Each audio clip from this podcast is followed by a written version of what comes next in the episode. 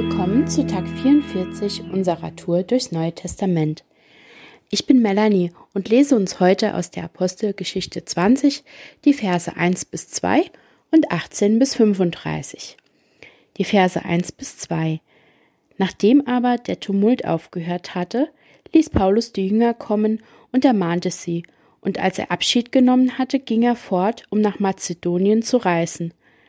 Als er aber jene Gegend durchzogen und sie mit vielen Worten ermahnt hatte, kam er nach Griechenland. Und die Verse 18 bis 35.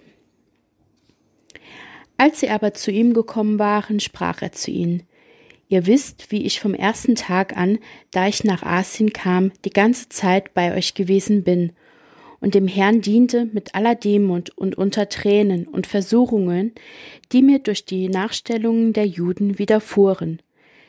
Wie ich nichts zurückgehalten habe von dem, was nützlich ist, dass ich es euch nicht verkündigt und euch gelehrt hätte, öffentlich und in den Häusern, da ich sowohl Juden als auch Griechen die Buße zu Gott und den Glauben an unseren Herrn Jesus Christus bezeugte. Und nun siehe, Gebundene im Geist gehe ich nach Jerusalem, und ich weiß nicht, was mir dort begegnen wird, außer dass der Heilige Geist mir von Stadt zu Stadt bezeugt und sagt, dass Fesseln und Bedrängnisse auf mich warten. Aber ich achte mein Leben nicht der Rede wert, damit ich meinen Lauf vollende und den Dienst, den ich von dem Herrn Jesus empfangen habe, das Evangelium der Gnade Gottes zu bezeugen. Und nun siehe, ich weiß, dass ihr alle, unter denen ich umhergegangen bin und das Reich gepredigt habe, mein Angesicht nicht mehr sehen werdet. Deshalb bezeugte ich euch am heutigen Tag, dass ich rein bin vom Blut aller, denn ich habe nicht zurückgehalten, euch den ganzen Ratschluss Gottes zu verkündigen. Habt Acht auf euch selbst und auf die ganze Herde, in welcher der Heilige Geist euch als Aufseher eingesetzt hat, die Gemeinde Gottes zu hüten, die er sich erworben hat durch das Blut seines eigenen Sohnes. Ich weiß, dass nach meinem Abschied grausame Wölfe zu euch hereinkommen werden, die die Herde nicht verschonen, und aus eurer eigenen Mitte werden Männer aufstehen, die verkehrte Dinge reden, um die Jünger abzuziehen hinter sich her. Darum wacht und denkt daran, dass ich drei, drei Jahre lang Nacht und Tag nicht aufgehört habe, einen jeden unter Tränen zu ermahnen. Und nun befehle ich euch, Gott und dem Wort seiner Gnade, das die Kraft hat, aufzuerbauen und ein Erbe unter allen Geheiligten zu geben. Ich habe von niemandem Silber oder Gold oder Kleidung begehrt. Ich, ihr selbst wisst, dass meine Bedürfnisse und denen, die bei mir waren, diese Hände gedient haben. Ich habe euch in allem gezeigt, dass man so arbeitend sich der Schwachen annehmen und an die Worte des Herrn Jesus denken müsse, der selbst gesagt hat, geben ist seliger als nehmen.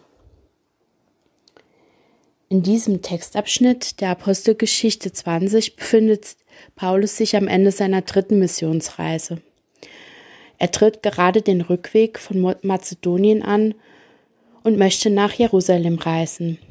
Da er dort noch vor Pfingsten eintreffen möchte, ist er in Eile. Trotzdem ist es ihm enorm wichtig, die Ältesten der Gemeinde aus Ephesus noch einmal zu treffen, weshalb er sie bittet, nach Milet zu kommen, wo sein Schiff eine Pause einlegte. Er wollte diese wahrscheinlich letzte Gelegenheit nutzen, um den Ältesten noch einige Dinge mitzugeben. Obwohl er schon drei Jahre in Ephesus gelehrt hatte und gelebt hatte und gewirkt hatte, gab es immer noch wichtige Dinge, die er mit den Gemeindeältesten teilen wollte, teilen musste, weil ihm die Gemeinde auch sehr am Herzen lag. Wenn jemand eine Reise macht, stellt man sich darunter eigentlich etwas Angenehmes vor. Aber diese Missionsreise von Paulus war alles andere als angenehm. Zwischenzeitlich musste er auch Umwege in Kauf nehmen, da ihm die Juden nachstellten, und er erlebte viele Anfeindungen während der Reise. Er verlor aber seinen Auftrag nie aus den Augen. Wie wir in den Versen 1 und 2 lesen, war es ihm wichtig, die Gläubigen zu stärken und ihnen Mut zuzusprechen. Gerade in schwierigen Situationen brauchen wir solche Menschen. Paulus predigte, ermahnte und ermutigte während seinem Wirken alle Gläubigen. Das Treffen mit den Ältesten der Gemeinde aus Ephesus ist ein, ich würde es besonderer Abschied nennen, in dem wichtige letzte Worte ausgetauscht wurden.